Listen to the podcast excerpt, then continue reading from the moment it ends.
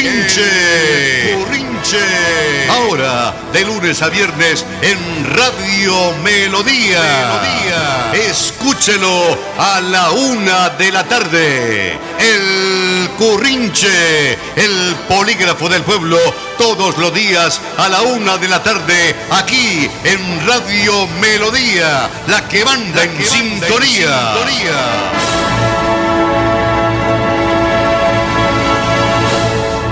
Dentro de las limitaciones de trabajo que tenemos por esta pandemia del coronavirus, podríamos decir que hoy viernes, a puerta de lo que será a partir de mañana un puente, laboralmente no tenemos en este instante ninguna posibilidad de decirles que vamos a disfrutar de esta temporada en fin de semana con algo de vacaciones. ¿Por qué? Porque el toque de queda nos lo impide. Señoras y señores, la técnica del ingeniero en emisión, André Felipe Ramírez León. Somos el Currinche, un poder en contra de los poderosos que abusan del poder y estamos edificando ciudadanía para construir ciudad. Nuestro ingeniero productor y editor, Arnulfo Otero Carreño.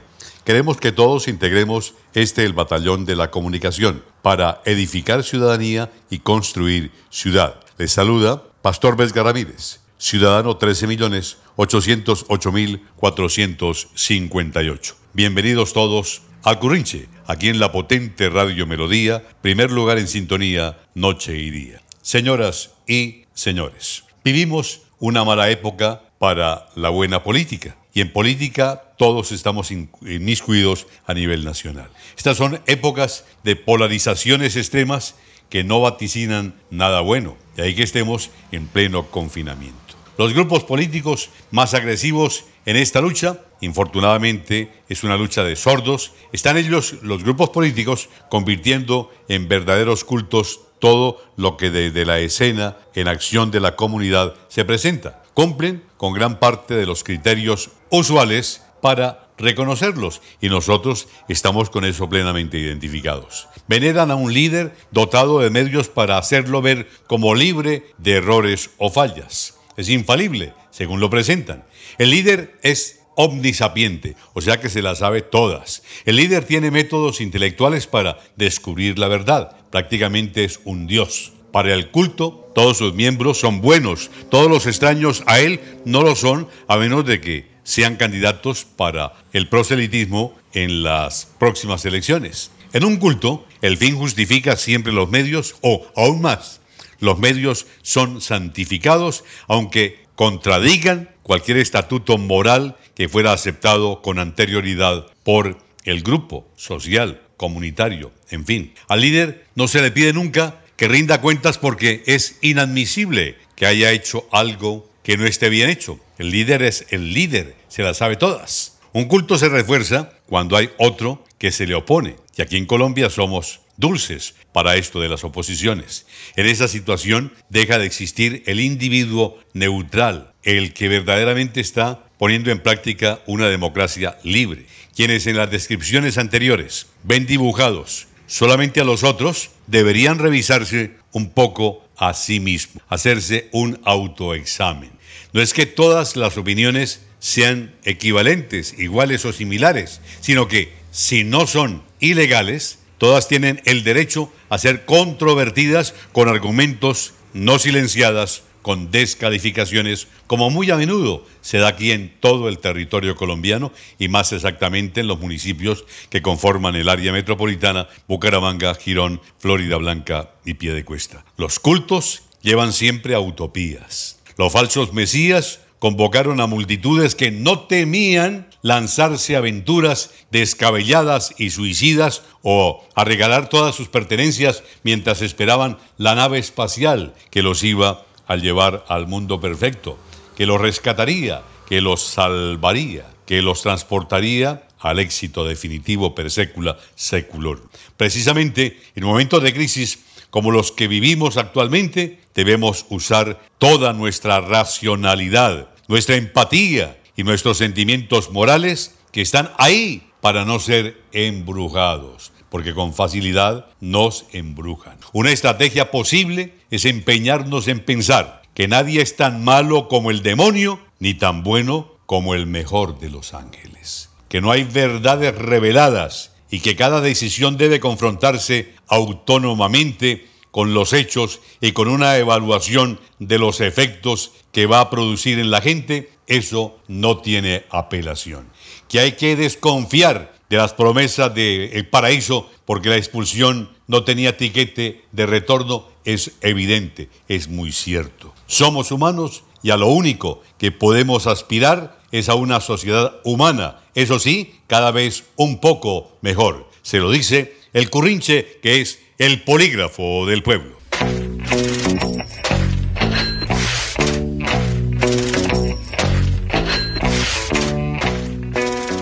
Cordial saludo les habla Santiago de la Cosa. Lo que ha pasado en Colombia en materia política en los últimos años constituye una excusa perfecta para volver a las páginas del libro 1984, la última novela del escritor británico George Orwell, publicada en 1949. Pese a que sobre el papel está escrito que Colombia es un Estado social de derecho y que su constitución política fue creada como un mecanismo para la protección de las libertades y de los derechos de todos los ciudadanos, hay que decir que en la realidad esos ideales tienen más un carácter simbólico que cualquier otra cosa. La Carta Magna es un compendio de normas que al leerlas en voz alta suenan como una obra literaria prometedora, pero que al llevarlas a la cotidianidad se quedan cortas. Y se quedan cortas porque el Estado encargado de materializar sus disposiciones se aprovecha de las instituciones públicas para ampliar su estela de poder. El ejército, por ejemplo, que por mandato constitucional debería estar patrullando las fronteras y realizando seguimientos a los grupos armados que siembran violencia en los límites del país, concentra sus funciones en realizar interceptaciones ilegales de comunicaciones y perfilamientos a magistrados, columnistas, periodistas y políticos. La autoridad policiva, que debería cuidar a los ciudadanos, es vista con desconfianza porque sus actuaciones son represivas y transgreden derechos fundamentales y hasta la fiscalía parece ser una entidad de bolsillo del gobierno de turno. Ese panorama que creó Orwell en su novela política es nuestra realidad ahora. El gobierno vigila y espía a los ciudadanos que le incomodan por medio de la tecnología, como lo hacían las telepantallas en la historia del libro.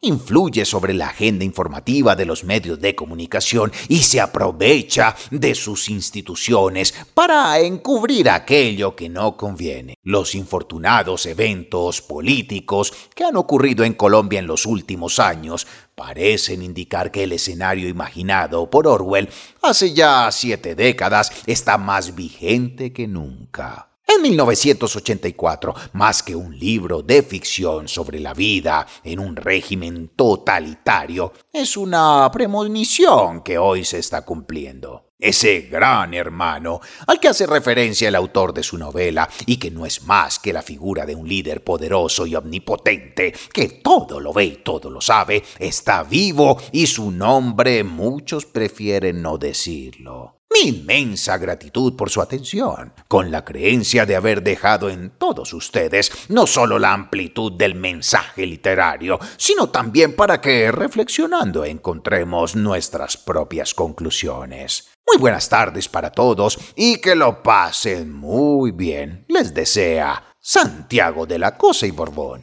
Feliz día.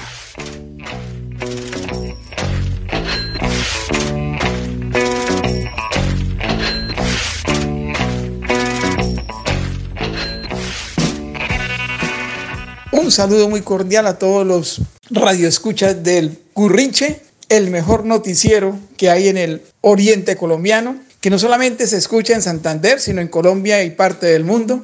Hoy, 12 de junio, viernes, desde la comunidad valenciana, le cuento, mi estimado y respetado Pastor Vedga Ramírez, que el Congreso de Diputados le aprobó al Gobierno Nacional el ingreso mínimo vital, los 350 honorables diputados eh, por primera vez en los últimos años, de manera, de manera colectiva, aprobaron esta, este gran decreto, como también aprobaron la reforma electoral para aquellas personas con discapacidad para el tema del día de las votaciones. Es importante también destacar y mencionar que el gobierno acá en España ha decidido, también mediante decreto, que las personas, que los trabajadores y aquellas personas de clase medio, medio alta, no tengan que incrementársele sus impuestos. Es decir, el, el, gobierno, mostrando más su sistema de justicia social, quiere que los más ricos sean aquellos que por esta dificultad que estamos pasando en la economía a nivel mundial, sean los que se les aumente los impuestos, no a la clase media ni a los trabajadores.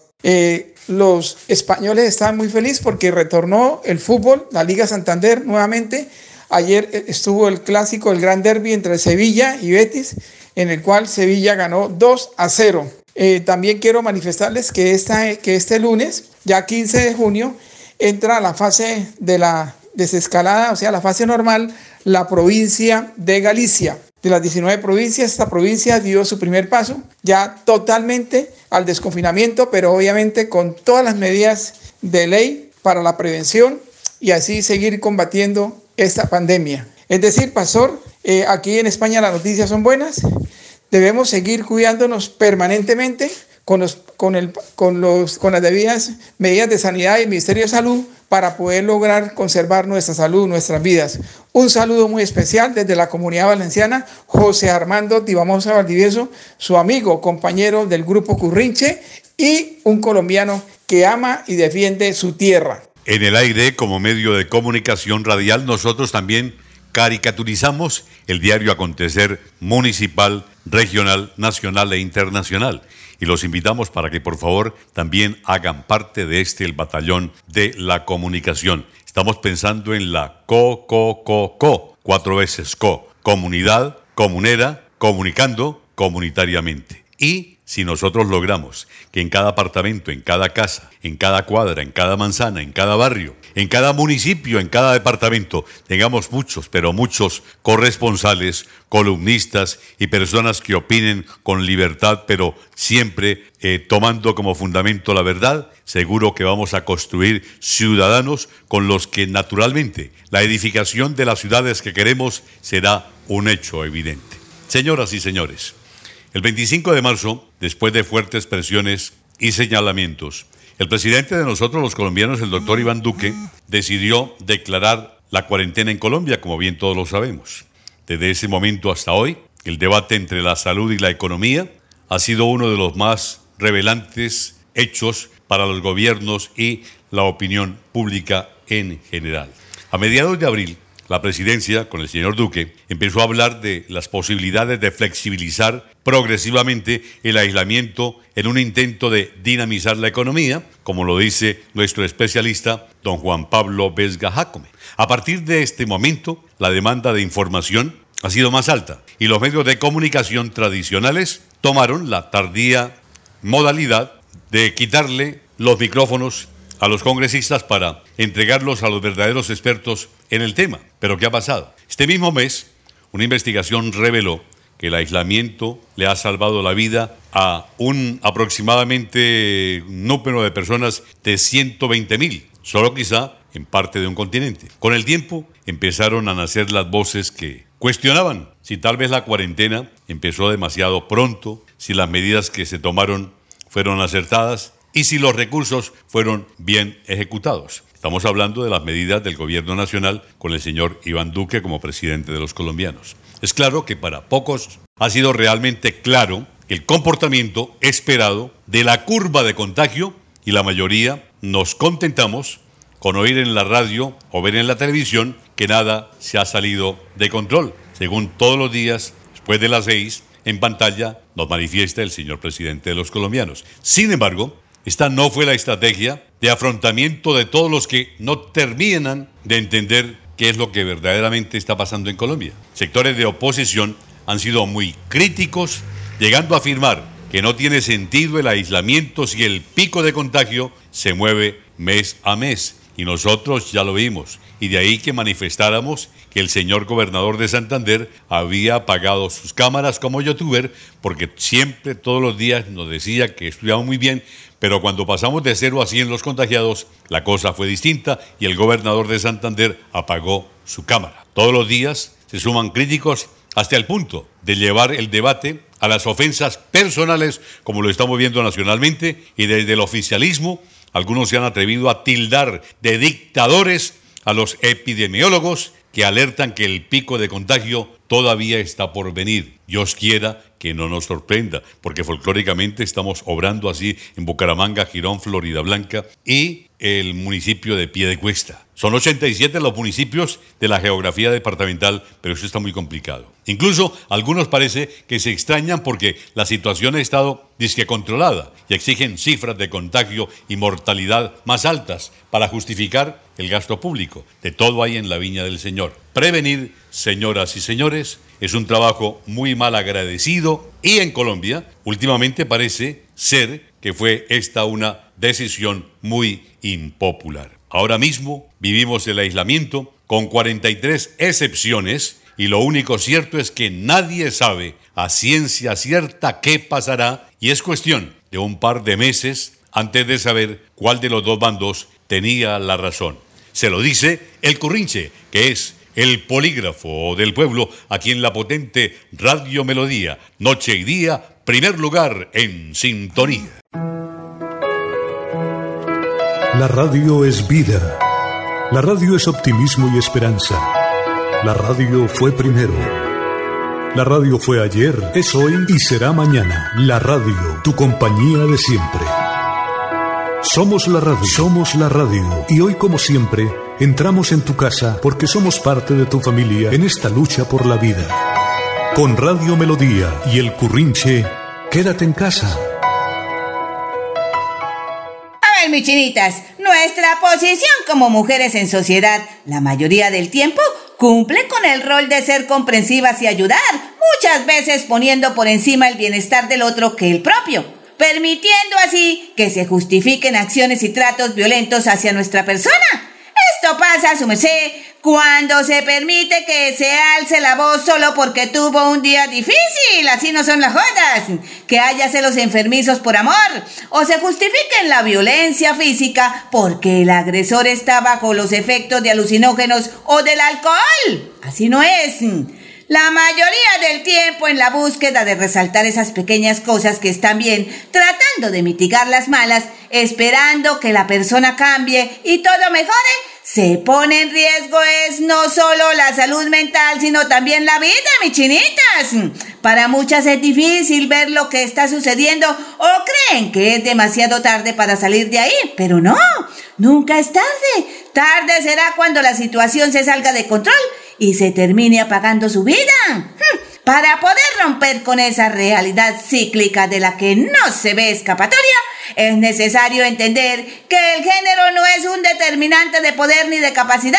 Tenemos que vernos como iguales, chinitas y señoras. Además, comprender que no es culpable ni merecedora de malos tratos, porque no importa el error cometido, la violencia nunca será la solución.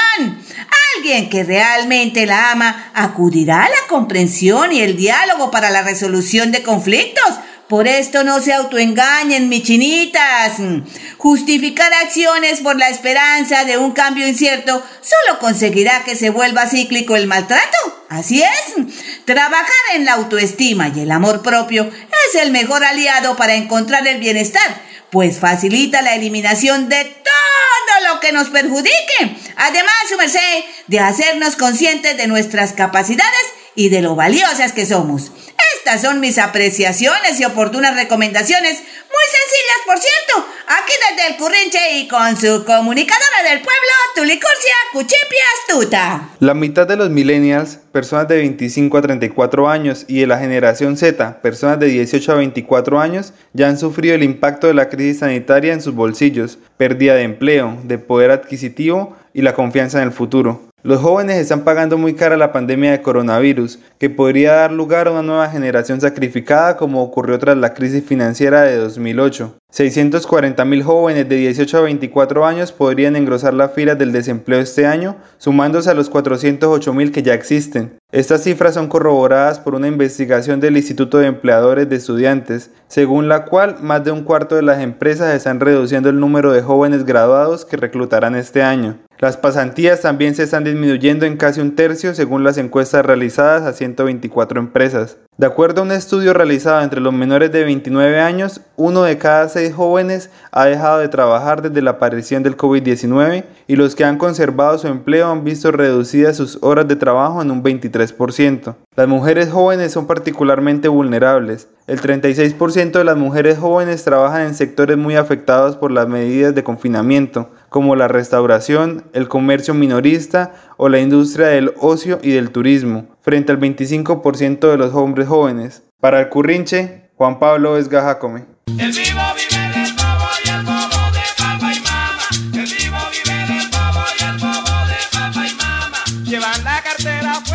Sí, buenas, buenas. Aquí Cotolino, cataplum chinchilla para el Currinche. Oiga, el exalcalde de Bucaramanga, Rodolfo Hernández, fue sancionado en tercera oportunidad por la Procuraduría, por patán, palurdo, eso es, un calumniador, un injurioso y nada que hubiese tenido que ver con hechos de corrupción u otras posibles bellaquerías que quizá cometió como primera autoridad del municipio. La última sanción que le acaban de meter al, al monito constructor fue el tamborazo que lo dejó turuleto en su aspiración a la presidencia del 2022. Y es que jurídicamente quedó colgando de la brocha, porque la ley 734 de 2002 así lo determina. ¿Y por qué? Pues mire, porque ese energúmeno, ese alcalde, acumula el número de tres faltas que lo inhabilitan por tres años. ¡Ay, pucha contados a partir de la ejecución de la última sanción! Queriendo ello decir que apenas le ratifiquen la segunda instancia de los tres procesos que por ahora la Procuraduría lleva en contra del nonito exalcalde, de inmediato le aplicarán los tres años de suspensión que por pendenciero y matón se ganó. Hijo de puerca, es que le baja por jetón. Mejor dicho, analizando los tiempos eh, que maneja la Procuraduría para fallar, entre la primera y la segunda instancia se calcula si necesitan entre 6 y 12 meses para proceder. Eh, parodiando la salud política de los alcaldes, se leería en su historial clínico lo siguiente. Dos puntos. Paciente de 75 años de edad contagiado por el COVID-19, enfermo del corazón, con diabetes e hipertensión, se encuentra en la UCI en estado de coma en un centro de salud de un pueblo de Colombia que no tiene hospital y sin posibilidades de ingreso a la unidad de cuidados intensivos. La única ventilación mecánica es un viejo y destartalado abanico que solo le echa aire caliente en sus episodios de ahogamiento, porque la temperatura de ese pueblo es de 34 grados centígrados a la sombra. Lo acompaña una enfermera, un retrato del divino niño y el cura del pueblo. Afuera esperan Galembos, el dueño de la única funeraria, y las plañideras prestas a intervenir en sus alaridos y desmayos a la espera del último suspiro.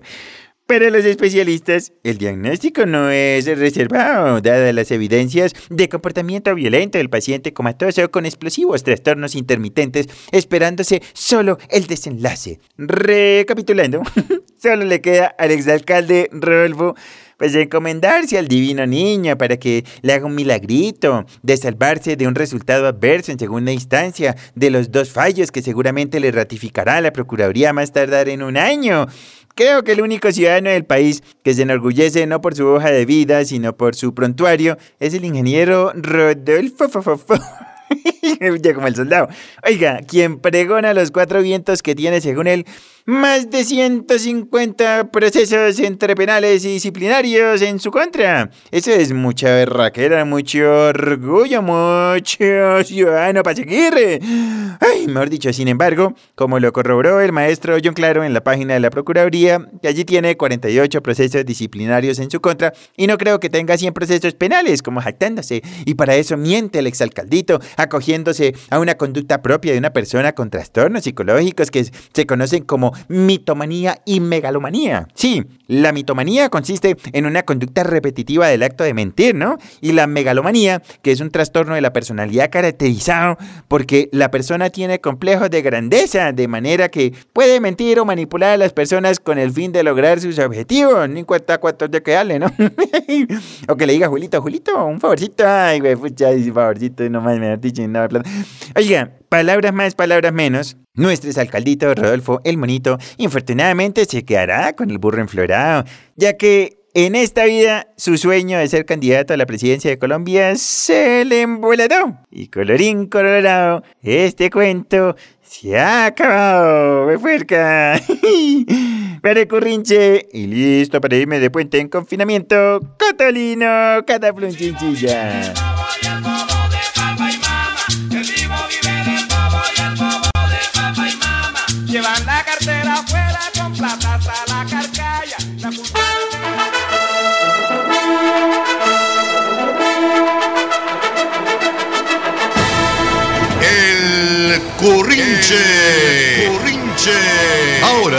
de lunes a viernes en Radio Melodía. Melodía. Escúchelo a la una de la tarde. El Currinche, el polígrafo del pueblo, todos los días a la una de la tarde, aquí en Radio Melodía, la que manda en sintonía.